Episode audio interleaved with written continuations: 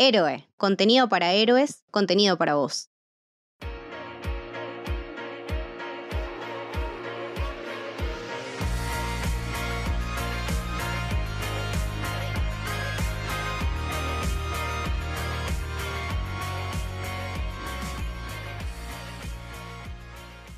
Bienvenidos, bienvenidas, bienvenides a El Camino del Héroe. Mi nombre es Leticia y estoy con Lucas. Hola, ¿qué tal? Hoy vamos a hablar de una de las series del momento, si se quiere, que mucha gente estuvo manejando y teorizando a full. Una de los últimos éxitos de HBO, Mare of Easttown. Mar del Este. Como dijo un amigo, eh, Mariana Durlingham. Mariana Durlingham, sí, sí.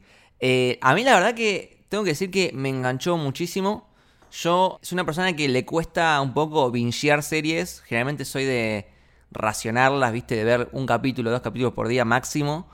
Eh, y la verdad que esta eh, la vi en dos días. Así que bien por la serie.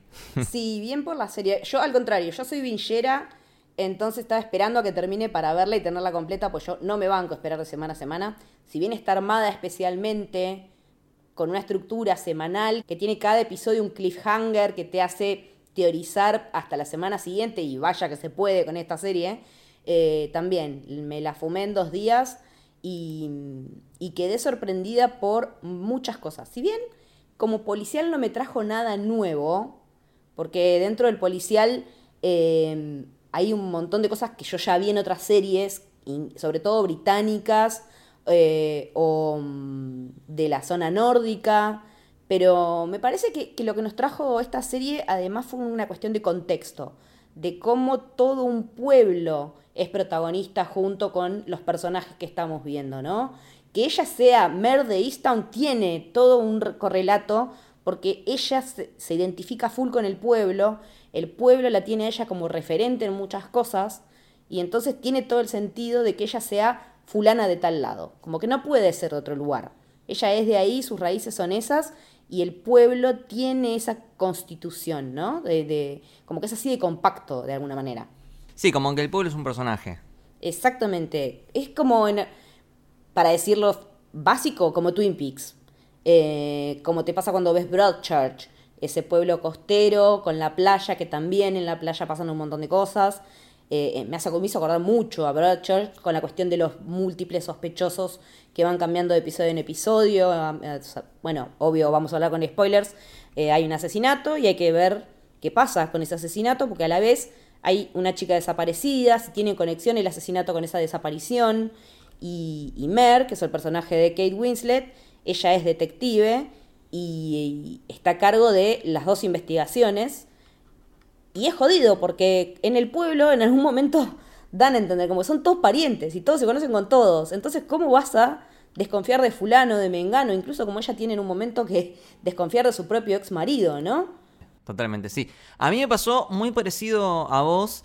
La serie en realidad no me aportó nada nuevo a nivel policial, digamos. Ni desde tampoco desde la dirección. La dirección es como bastante simple. Sí, es muy austera. Pero sí me gustó mucho todo el tema de los personajes, el background de cada uno. Y me hizo acordar mucho, pero mucho, a otra serie que también es de HBO, que se llama Sharp Objects. Tremenda serie, tremenda, tremenda serie. también.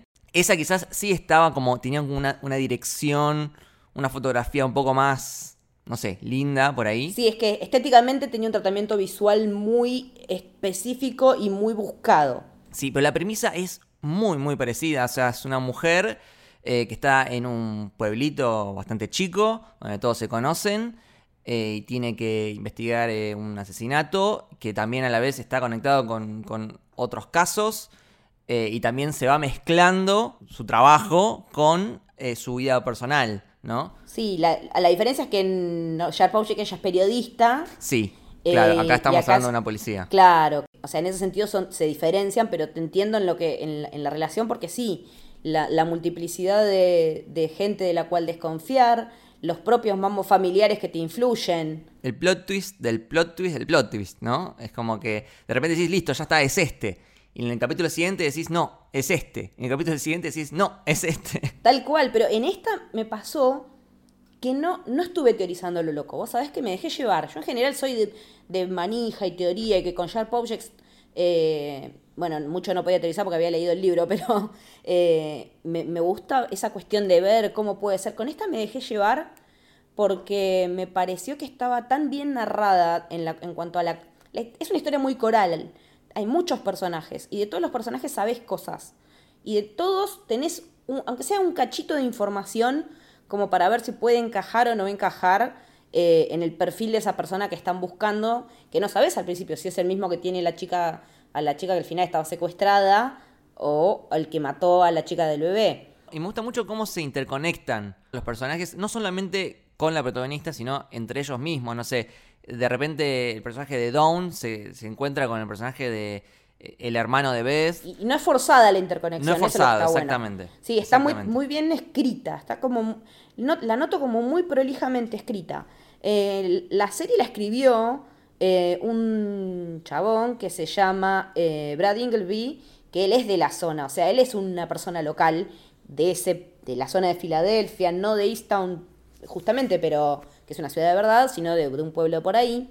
Y él cuenta que que lo que él, lo que él quería hacer es como varias cosas. Por un lado, explorar el duelo, ¿no? De, cómo este personaje que es Mer tiene que resolver todas estas cosas, pero a su vez tiene que hacer el duelo por la muerte de su hijo, que es un hijo que era que, no que tenía alguna enfermedad mental mal diagnosticada, que terminó recayendo en adicciones y que se suicidó. Eh, y también quería explorar la relación entre mujeres, porque él creció criado con muchas tías, con hermanas, con su madre, y eran, él como que notaba que entre las mujeres había un vínculo muy especial.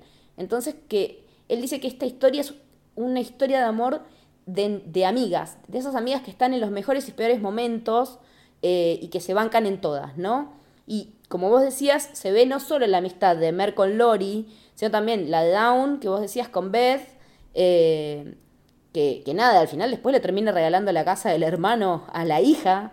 eh, incluso la amistad de Erin, que es la víctima del asesinato, y Jess, que incluso después de muerte in- intenta cuidarle y preservarle la integridad de ella y sus secretos, ¿no? Porque no. La identidad del bebé, del bebé es como que es un secreto muy bien guardado. O sea, ella decía que eras de su noviecito adolescente, pero en realidad después todo se tiñe de recontra oscuro en algún momento. Y también me gusta mucho la de relación y la dinámica que hay entre Mary y su mamá, ¿no?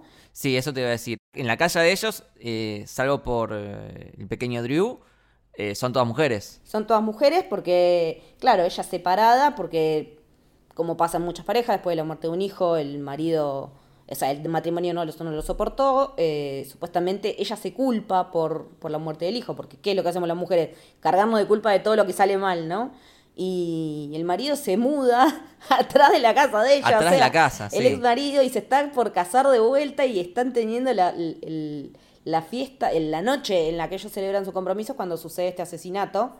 Y, y me, me parece que, que la relación de ella con su mamá también, o sea, están, lo que también noté es que están todos atravesados por grandes dolores y grandes pérdidas. Sí, sí, porque ah, en el último capítulo la, la- la madre cuenta todo lo que sufrió con el esposo.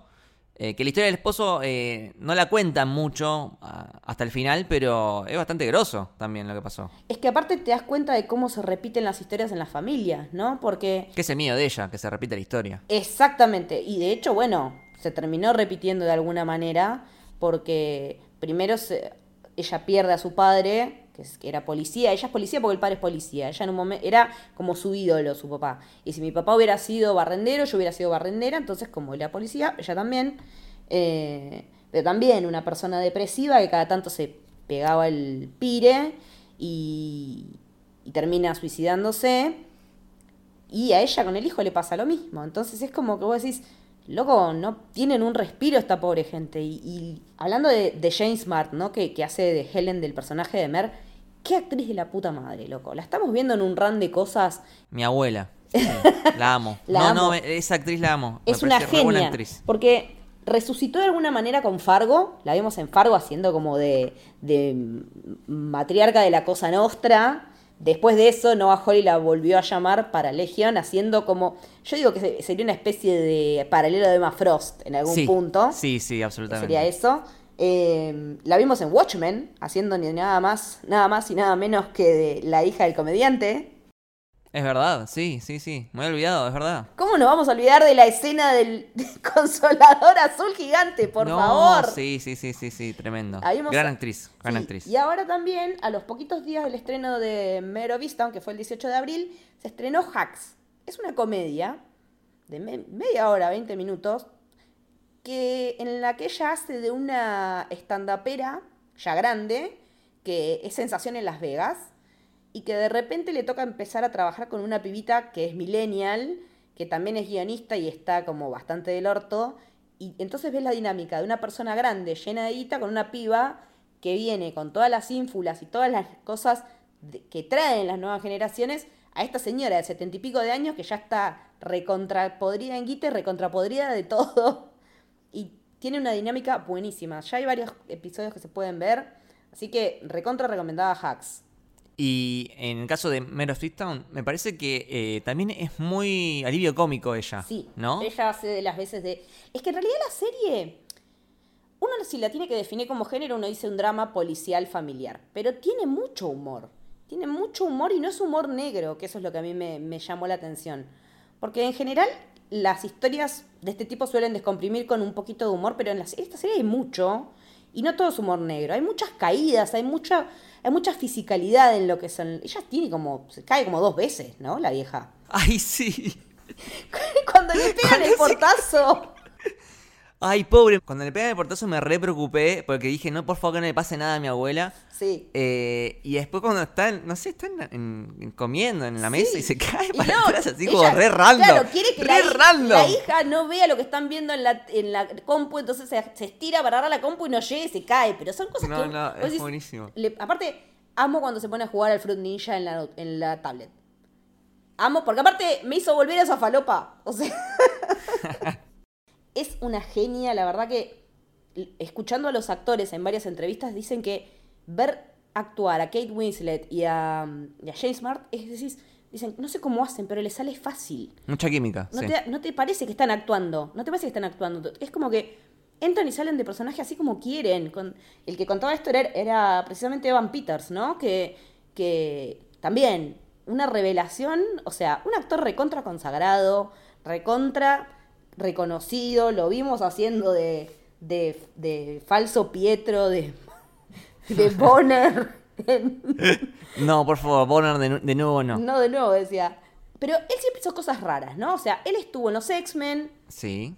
estuvo en todas las series de Ryan Murphy, es como el fe- actor fetiche de Ryan Murphy, siempre haciendo de loquito, de asesino, de cosa rara. Sí, eh, American Horror Story. Claro, todo en, en- todo en American Horror Story. Estuvo, no sé si, si no es el único de los pocos que, uno de los pocos que estuvo en todas las temporadas, le pegan el palo.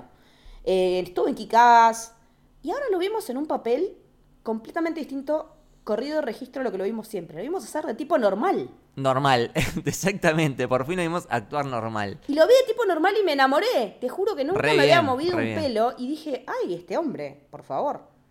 Porque aparte, eh, es muy. Está muy bueno lo que cuenta el. Lo cuentan tanto el director como el guionista.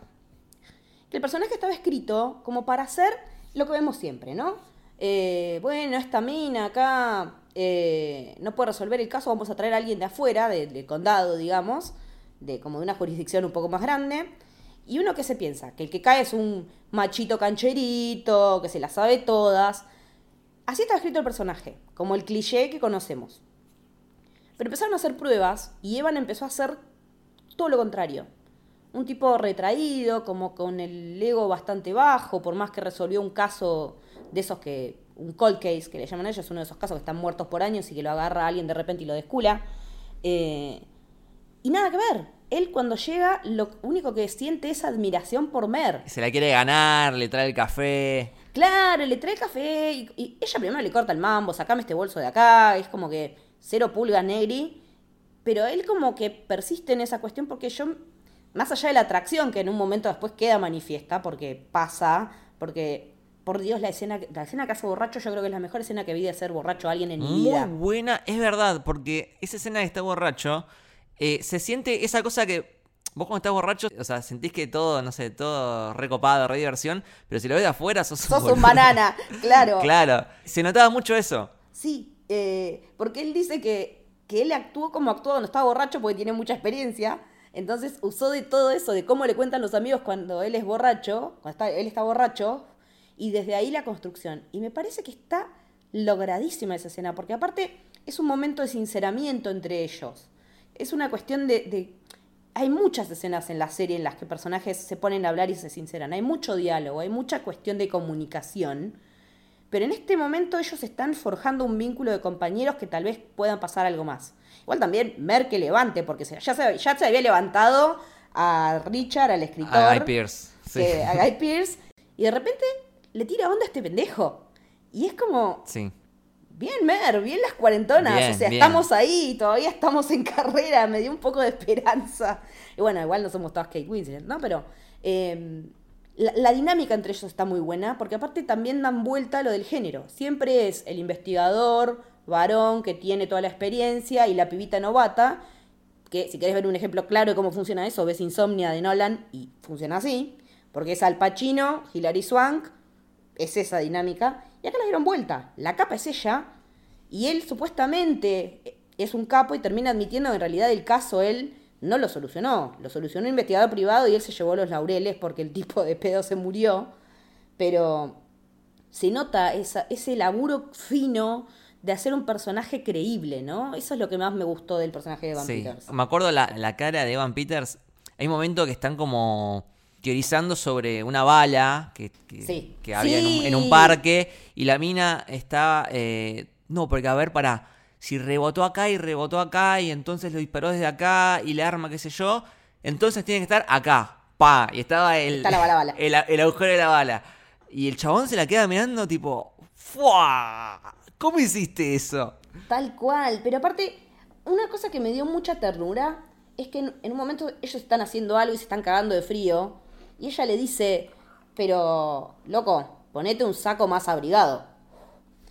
Entonces, a la escena siguiente vos lo ves que él está con un saco más abrigado, que está como con un coso de piel o de corderito, no sé qué. Y, te das cuenta como que él quiere que ella se dé cuenta que le hizo caso. Y ella ni bola, porque ella está en otra.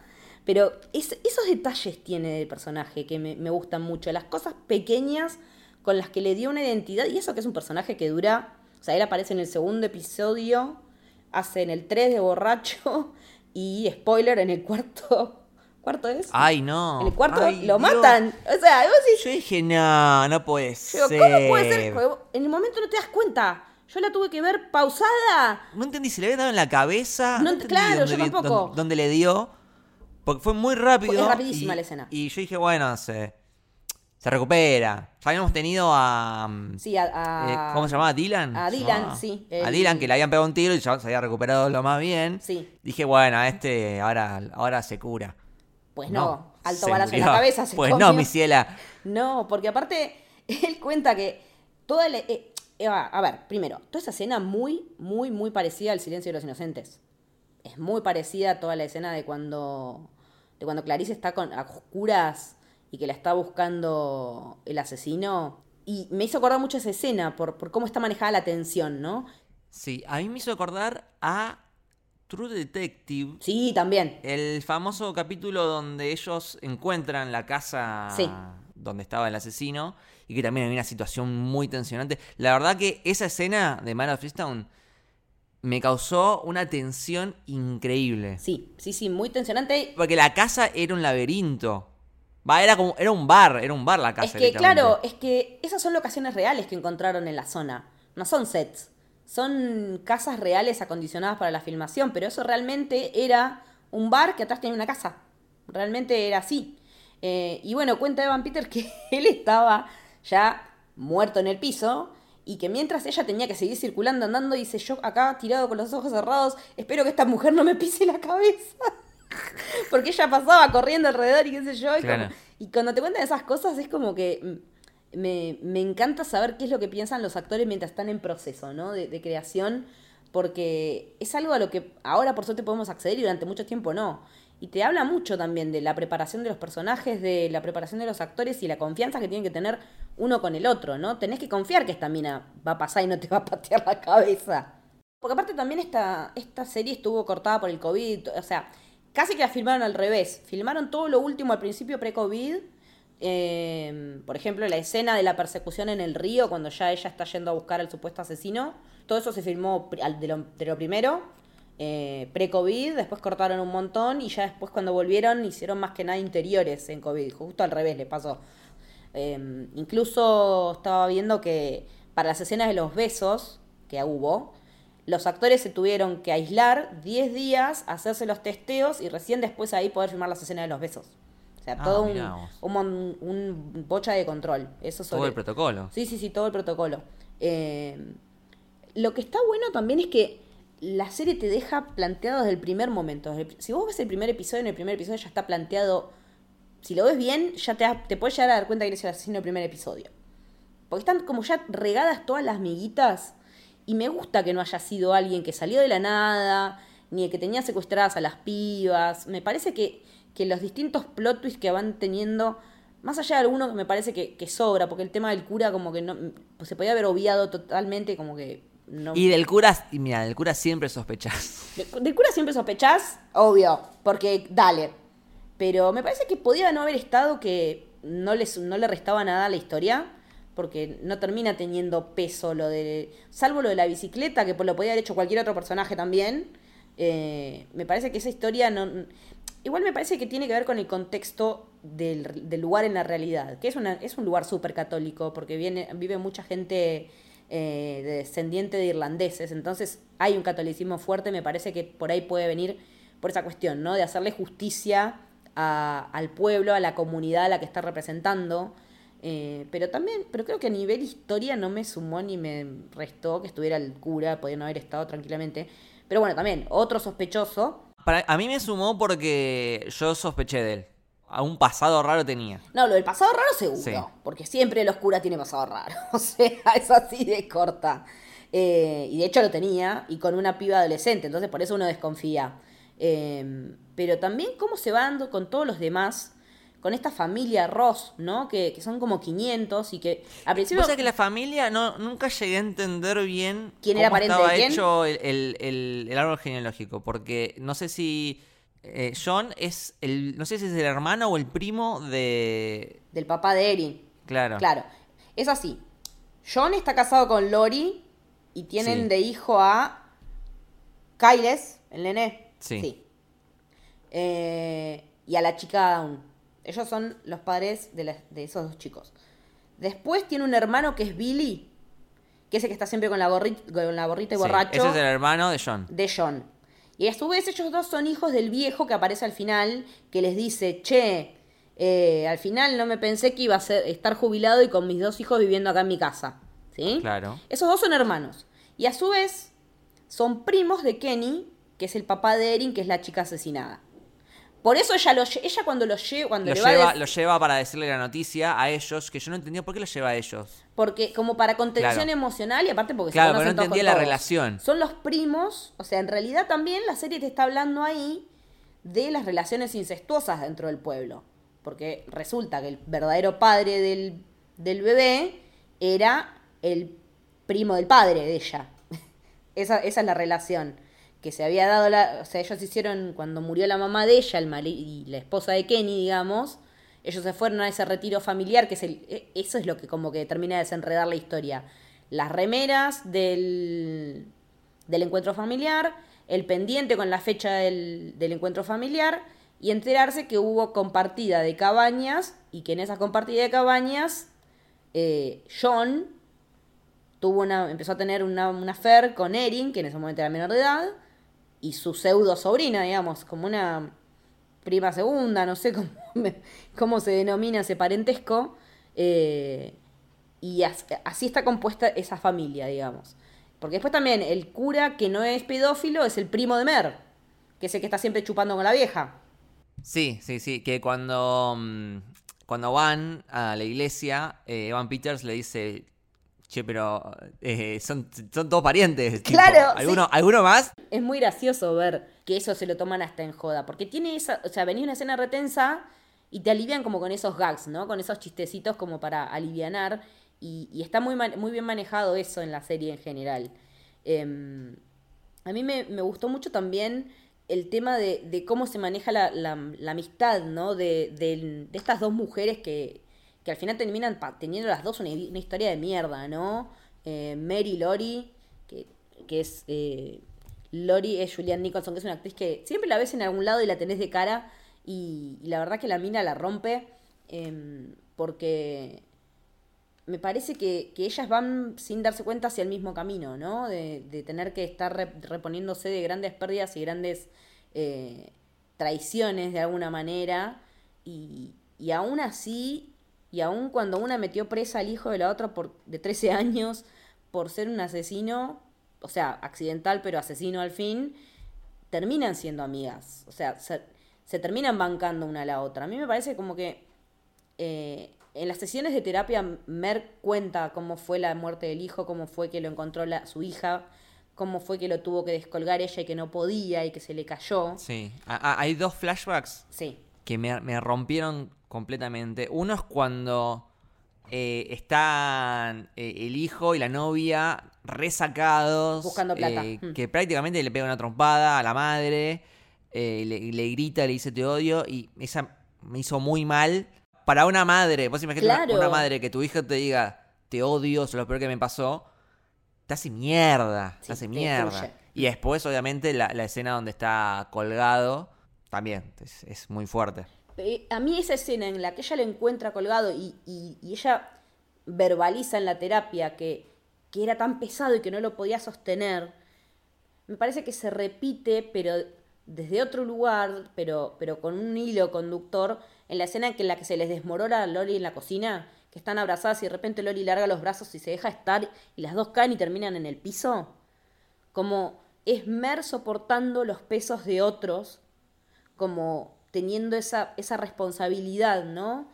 De, de esos otros que sufrían y que sufren un montón, y ella siempre tiene que estar ahí para contener, para estar, ¿no? Como uno Sí. está. Bueno, y eso se conecta con un discurso que hace el cura eh, cuando aparece el personaje, cuando es presentado, que está haciendo el, el discurso del, del velatorio de Erin, creo que es. Hace todo un discurso y termina como que diciendo estoy aquí.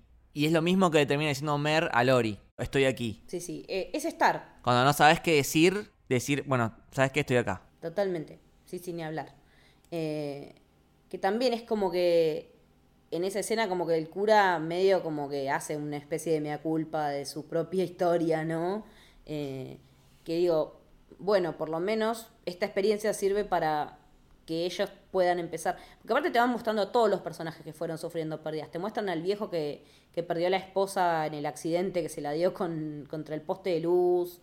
Eh, te muestran a Beth que se le murió el hermano por, un, por una sobredosis. Van repasando todo, sí. La serie está atravesada por el duelo. Claramente, claramente es el tema central. Y a mí también me llama mucho la atención el rol de los niños y de los adolescentes en la serie. Porque todos también la están pasando como el orto. Y todos perdieron a alguien o todos están corridos rol porque algo pasó. Porque la hija de, Mer, eh, Jovan, está prácticamente criando junto a su madre y a su abuela a su sobrino, a Drew, al nene de Kevin, ¿no? Eh, lo cual implica que ella no deje de hacer su vida, porque tiene sus novias, tiene su banda, pero ella tenía como esa cuestión de me tengo que quedar acá. Y ella es la que rompe con toda esa cuestión de- del pueblo y del quedarse en el pueblo. Ella estaba pensando en quedarse a estudiar eh, video o algo así, porque ella está haciendo un documental para la escuela del hermano y como que le queda muy bien. Y una, en un momento su nueva novia le dice, che, ¿por qué no hablas con fulana que da clases allá en California, en Berkeley? Y dice, no, pero en Berkeley yo me, ven- me noté acá en la facultad. Y... Pero le pica el bichito, dice, che, por ahí me puedo ir. Y se termina yendo. Pero a su vez también es un personaje que vos lo ves que pasa por un... que también culpa a la madre por, por la muerte del hermano, porque en realidad eh, la que encuentra el hermano colgado es ella, no la madre. Sí, no, y aparte la culpa por algo que la madre no, no podía controlar, que era, eh, le dice, vos tenías que haberlo encontrado, no yo. Claro, pero sí, pero esas cosas suceden, es así. Sí, habla un poco de, de la infancia y la inocencia, ¿no? Como diciendo, se rompió mi infancia, o sea, encontré a mi hermano muerto cuando no, no tenía la edad para, para presenciar eso. En realidad no hay una edad tampoco, pero ven, pero siendo adolescente te marca, te marca fuego y, y, y dentro de todo yo digo, eh, bastante entera y bastante bien está la piba. Es la única cuerda en toda la casa. En, en la casa es la, la más funcional. Sí, Porque- totalmente. Sí, sí, Porque ella es la que sí realmente está haciendo el duelo por el hermano, eh, haciendo ese video y verbalizando todo esto, cosa que la madre no puede hacer y la abuela ya está como curada de espanto, como que eh, La abuela está en otra. está en otra. Está- le da el chupi. Sí, Está en otra la abuela. es- pero eh, lo dice la abuela, como que ella ya se perdonó, como que ella ya, eh, después de tanta pérdida y tanta cosa, dejó de darse con un palo y la está dejando ser.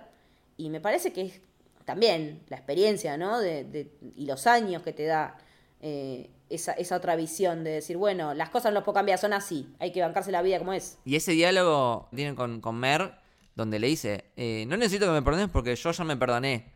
Me re gustó, me re gustó, porque da- como que da vuelta un poco la cosa. Sino, no necesito que me perdones, yo necesito perdonarme a mí. Y ya lo hice. Exactamente. Entonces está todo bien. Es que puede sonar choto, pero en un montón de cosas de ese estilo, uno se tiene que priorizar. Uno tiene que ser un poco egoísta y decir, no, mira, yo soy el que tiene que estar bien y después vamos a ver si estoy para el resto.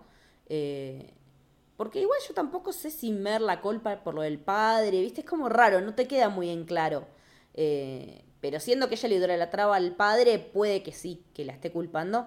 Porque evidentemente ella sufría malos tratos también de chica por parte de la madre, que le dice, yo me la agarraba con vos porque no estaba tu papá. Y eso es lo que ella se perdonó. Entonces ahora lo que falta y lo que vemos emprender a, a Mer en- durante el transcurso de la serie es eso, es empezar a transitar el duelo y perdonarse, ¿no? Porque esa escena final, supuestamente la serie iba a terminar con la escena de ellas dos llorando en la cocina, pero después decidieron que, que si la serie se llama Mer of Easton tenía que terminar con Mer de alguna manera sola, y esa ascensión a ese lugar al que nunca fue, en el cual su hijo murió, que es el altillo, ella animándose después de arropar al nieto, al hijo de Kevin, animándose a ir al lugar de los hechos, es sanador. Porque eh, estaba leyendo un análisis de, de una psicóloga que se especializa ¿no? en duelos, que le preguntaban, eh, específicamente la gente de la serie le preguntaba cómo se maneja esto. Y dice, no, no hay que evadir el lugar, sino al contrario, vos tenés que enfrentar el lugar. Porque si no enfrentás el lugar, eso va a estar flotando siempre como un fantasma, como un lugar al que no, no se, o sea, un lugar medio tabú, y en realidad eh, enfrentarlo es lo que te va a ayudar a salir de ahí, ¿no? Eh, y, y la verdad que, que ellos lo usaran de esa manera, con, con la última escena de la serie, con Mer subiendo al, al altillo, me, me pegó un montón, me pareció fuertísimo. Sí, para mí me pareció un final perfecto. Es impecable. Es un final perfecto. Es buenísimo porque ni siquiera la ves ya adentro. No, vos la ves que ella asciende, sube la escalera. Exactamente. Era como- lo que le faltaba, era el, el último el último paso, porque ella ya venía, ya venía procesando, venía procesando. El último pasito era poder visitar ese lugar. Claro, porque Es perfecto. incluso hasta- hasta había podido tener una vida amorosa que después del divorcio no había podido tener, eh, porque ella evidentemente te dicen que pasaron ocho meses y ella en esos ocho meses mantuvo una relación con Richard, con el escritor. Eh, ¿Para vos fue sospechoso en algún momento o no? Yo llegué a pensar qué raro este tipo que, o sea, llega de la nada, es como muy buena onda. Después, al final, todo bien. Claro, yo lo descarté de una porque en el momento del asesinato él está con ella, en la casa. Claro, es verdad. No había Sí. manera. O sea, ellos estuvieron, se, se vieron en el bar y después dicen claramente que ella llega a las tres y media de la mañana. La madre, ella le dice a la madre, ¿qué? ¿Te tengo que dar explicaciones? Es mi casa, son las 3 de la mañana y yo llego a la hora que yo quiero. Y después te dicen que la hora de la muerte de la piba fue entre las 12 y las 2. Y en ese horario el tipo estaba con ella, pero digo, porque mucha gente especuló, ¿no? Con que este personaje eh, podía ser el asesino. Yo como que me quedé ya con eso, ¿no? Sí, en ese momento estaba con ella. Después con todos los demás, sí, dancé por los 8.500 personajes. eh, incluso pasé por el nene. Y decías que no sea el nene, que no sea el nene. Y después cuando fue el nene fue como, ¡ah, la puta madre! Ahí me agarró, nunca había sospechado al nene. Pero, por ejemplo, me, me gusta que no haya sido eh, Billy, Sí. el hermano de John. Porque era la más obvia. Si era Billy era como demasiado obvio. La primera escena que aparece Billy, vos lo ves y decís, este chabón está medio loquito. Sí. Era muy obvio si, si, si era él. Claro, creo que el episodio. ¿Cuál es el episodio 5? Cierra con que es él, me parece. Y que el jefe de policía, le- la amiga, le dio la foto de que en realidad era el otro, era John. Sí, hay algo que por ahí no me gustó tanto, que es cuando se pierde un poco la sutileza, porque un poco que a veces las cosas se resuelven cuando las personas se acuerdan De cosas. de, de denunciar algo. Es que eso, Tipo, sí, tal si cual. el viejo, el viejo del último capítulo no denunciaba lo del arma. hubiese denunciado el arma, apenas sucedió que, a ver, si a vos pues, perdés un arma, eh, lo denunciás al día siguiente, no lo no esperás. Y justo tipo, eh, que esperen a que se resuelva el otro misterio y que se resuelva todo. Y ahí le hacen acordar al viejo que perdió el arma y, y ahí se termina de resolver realmente Claro. el, el- el Y que- crimen. y que justo le faltan dos balas al arma, sí. Sí, y el otro, y otro también, que es el viejo de. mm, el padre de John, cuando le dice a John que lo vio a Billy con, Con sangre, Ahora me lo venís a decir, hijo de puta. es también un poco lo que es- desencadena todo. Entonces, eso como viejos acordándose de cosas Sí. que son las que terminan desencadenando verdaderamente la- eh, las resoluciones. O la amiga que de repente tenía la foto guardada dice, no, bueno, ahora, ahora sí lo denuncio. Es como muy conveniente para la trama el momento en el que se acuerdan de denunciarlo. Eso a mí no me gustó tanto, pero el resto está bien. Igual fíjate que son adolescentes y viejos los que se olvidan de decir cosas. Es como, bueno, ponele, está medio que se olvida las cosas, o la piba, ella en realidad estaba queriendo proteger a la amiga y le estaba haciendo un daño, porque, ah, un daño, no, porque ya está muerta. Ponele que ella estaba, sos adolescente, tu amiga te contó esto, sabés tal cosa, en realidad ella no sabía quién era el padre, encontró en el diario cuando los estaban quemando, que también no entendí por qué carajo quemaron los diarios, porque si no tenías nada que ver, ¿para qué? Pero bueno, ponele.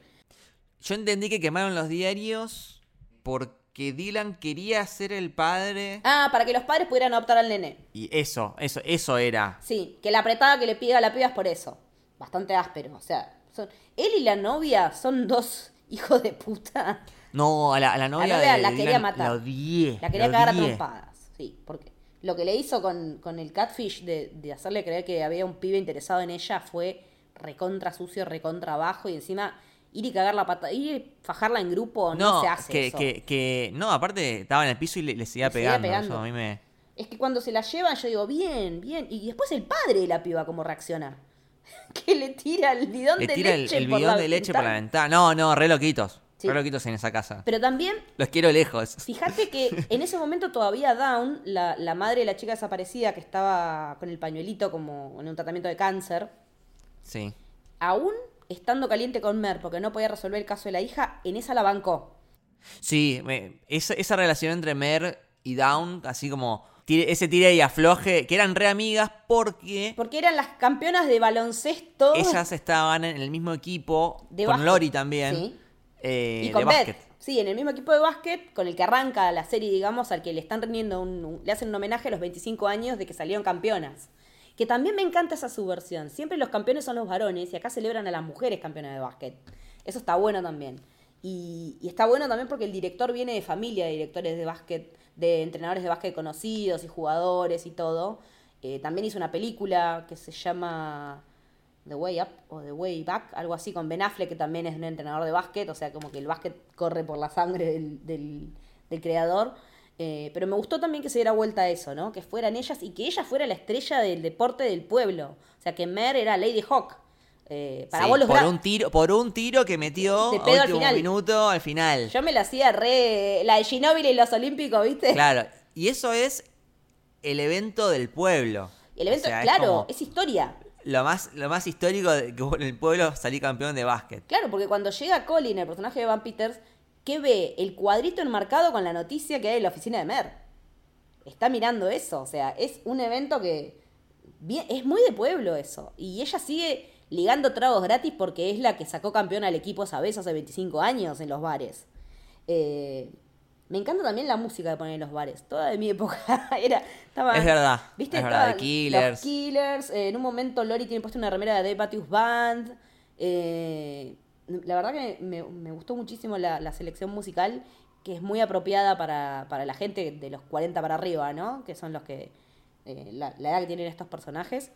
Y, y me parece que al final. A ver, no creo que sea la serie del año, como está diciendo mucha gente. Me parece que no es para tanto. Por lo que dijimos antes, no. O sea, creo que el caso a resolver está bueno, está bien planteado. Los cliffhangers son buenísimos. De hecho, los cliffhangers fueron lo que hicieron que Kate Winslet dijera, sí, dale, quiero hacer este proyecto. Muy, pero muy bien puestos. Eh, pero como decíamos antes, tampoco me, me voló la cabeza eh, como serie. Sí, porque Eh, está buena. Está buena, pero para ver una serie de ese estilo y mejor, mm, hay que ver The Killing. The Killing es también increíble, asesinato de una piba, muy reminiscencias Twin Peaks, investigadora, con investigador que Joel Kinnaman, que ahora es una estrella, ¿no? Pero, eh, y ahí en ese momento no lo junaba nadie, que es una remake de una serie, eh, creo que es danesa, que se llama Forbidden y tiene todos estos mismos elementos, múltiples sospechosos, cosas raras familiares. Esa está en Netflix, se puede ver completa, son seis temporadas. Eh, por ahí hay alguna que es media floja, pero la verdad que es una serie que vale la pena verla. Pero son diferentes casos o es todo un caso. Eh, es un caso y después deriva en otros como tangenciales, pero el principal es el asesinato de Rosie Larsen. Eh, pero sí, me parece que, que es, una, es una gran serie de HBO y que también está bueno lo que decíamos hoy, ¿no? De, de que vos que no sos de bingear y si, y si uno si uno tuviera la plataforma verla semana a semana, está bueno también para la conversación. Si uno estuviera yendo a la oficina, puede ser esas series que alguien más está viendo y puedes charlar. Eh, es Sí, ese tipo totalmente. de serie, ¿no? De, como puede ser Dark, también de alguna manera, de, de, de ponerte a teorizar y ver quién puede ser o quién no puede ser. Los lazos familiares y todo eso. Exactamente. Pero es una serie muy que nada, si no la vieron ahora, por ahí después cuando llegue HBO Max la van a poder ver, también completa. Y la verdad que, que para verla está buena. Aparte, los capítulos son largos, pero se te hacen re cortos, o sea, son de una hora, bien HBO. El ritmo está muy bien llevado. El- se lleva muy bien el ritmo. Y porque para mí eso tiene que ver con la escritura, que es ágil, y con la cantidad de personajes que tenés. Eso te, eh, y que estén bien escritos los personajes y los backs de cada personaje. Eso hace que no se te vuelva pesado, me parece. No, y aparte de que, de que todos los personajes en menor o mayor medida son medio shadies. Como que a todos los personajes un poco los mirás de reojo y decís, este está tramando algo. Te, te interesa cuando van a, a otro personaje, decís, a ver qué hace este. Sí, a mí me, me, me impactó cuando, cuando ella cree que el- su ex marido podía ser el padre y que se mete en pleno reunión familiar a llevárselo preso para sacarle ADN para ver si era el padre, porque alguien le había dicho que había visto que la... O sea, igual, a ver, lo cierto es que ella le preguntó al marido, que era profesor de la escuela, si, la, si había tenido trato y dijo que no, el tipo mintió. Eso es cierto. Yo entiendo, Homer, si el tipo te mintió y después te dicen, no, che, la vimos bajando del auto de él y él le daba pañales, le daba ropa, qué sé yo, vos decís, pero ¿por qué no se lo dijo? Si era tan inocente. Yo entiendo que no lo tendría que haber hecho adelante de su propia hija, eh, toda esa cuestión, pero es un porqué. Y en ese momento yo dije, che, este tipo puede ser. Eh, Después resulta que era más bueno que el pan, el chabón. Pero, Sí. pero Yo se lo tengo de, de, de Office. es el de The Office, sí, es el Es, eh, novio. Rob, el novio claro, de- el novio de Pam. Sí. El, el dejado, digamos. que nunca supera a Pam. Es ese. Y la, la hija de, de Mer la habíamos visto en las películas de Spider-Man. Sí, es la de la. Es la novia de Coso, ¿no? La novia de, de De- Ned. de Ned. La chica del, del noticiero, creo que es. Y también Erin, que es la chica asesinada, que aparece un poquito al principio hasta que la matan. Y al final, después cuando vemos la recreación, o sea, el, el recuerdo del asesinato. Esa chica, que es una actriz que se llama Kaylee Spaney, y la vimos en Devs, pero haciendo de varón. De un personaje, en realidad más que de varón, de un personaje no binario. ¡Ah! Es Lyndon de Devs. Lyndon. Es Lyndon de Devs. Mirá vos. Yo estuve averiguando, ella es actriz, se define como mujer, pero en ese personaje hizo de no binario. Claro, a mí, vos sabés que cuando vi Devs, entre paréntesis, excelente, Excelente serie, serie, Devs. tremenda, Excelente sí. serie, se las recomiendo. Cortita, una temporada sola, muy, muy buena. Alex Garland, o sea, dale. Bueno, sí. No, realmente muy recomendada. Eh, yo cuando vi esa serie eh, no sabía si el, el actor era eh, varón o mujer. Eh, En ese caso, el, el personaje era varón. Era varón, Lyndon era varón. eh, pero yo pensé que la persona que lo interpretaba era alguien no binario. Eh, Claro. Y no, es una actriz que se identifica como mujer y que es Erin acá, que hace de la mamá de DJ y la asesinada. La verdad que me, me llamó muchísimo la atención y, y nada, qué bueno que, que se puede hacer estas cosas de, de gender fluid, ¿no? Que, Me y- encanta, y- sí, me y encanta. que no importe, que puedas hacer de mujer o de varón y que no caliente, ¿no? Está, me encanta que estamos yendo hacia eso. La verdad que Está buenísimo. si un actor o una actriz cuaja para este papel, ¿qué me importa si hace si es mujer o no? Chau, ya está. Totalmente, totalmente. Y para ir cerrando, eh, yo quiero nuevamente destacar lo que hace Kate Winslet.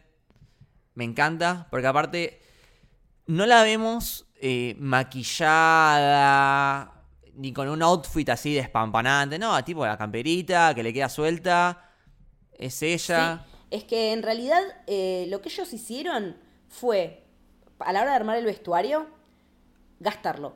Agarrar la ropa y lavarla muchas veces y darle con piedra así como para que pareciera ropa que uno usa todos los días y que mete el lavarropa y la, la se la pone, la vuelve a lavar y que tiene un uso normal. Bueno, hicieron eso para que todo el vestuario de, todo, de todos esos personajes tuviera ese realismo y se nota. Y yo también escuché una crítica que me pareció súper boluda, que decían, ¿cómo puede ser que, esté con las raíces sin hacer? Digo, pero a ver, primero, pues, no tenemos por qué ser esclava de las raíces. O sea, hola, primero. Y segundo, esta mina viene de ese... Se le mató el hijo hace dos años. Eh, tiene que cuidar del, del nietito, que es chiquitito. Se le vino la madre a instalar para ayudarla y en realidad más que ayuda le juega en contra. Eh, tiene al ex marido que vive atrás y se está por casar con otra. Eh, tiene un caso abierto hace un año sin resolver. ¿Por qué tiene que estar hecho una diosa? Sí, es súper real la caracterización de este personaje. Es que es re natural. Tal cual. Es, es así. Es como bien, bien realista. Sí, mismo en el póster, que generalmente en los pósters le mandan Photoshop a full. Ella no, quiso que le retocaran nada. Ni las patas de gallo, ni nada. Ni las caderas anchas, nada.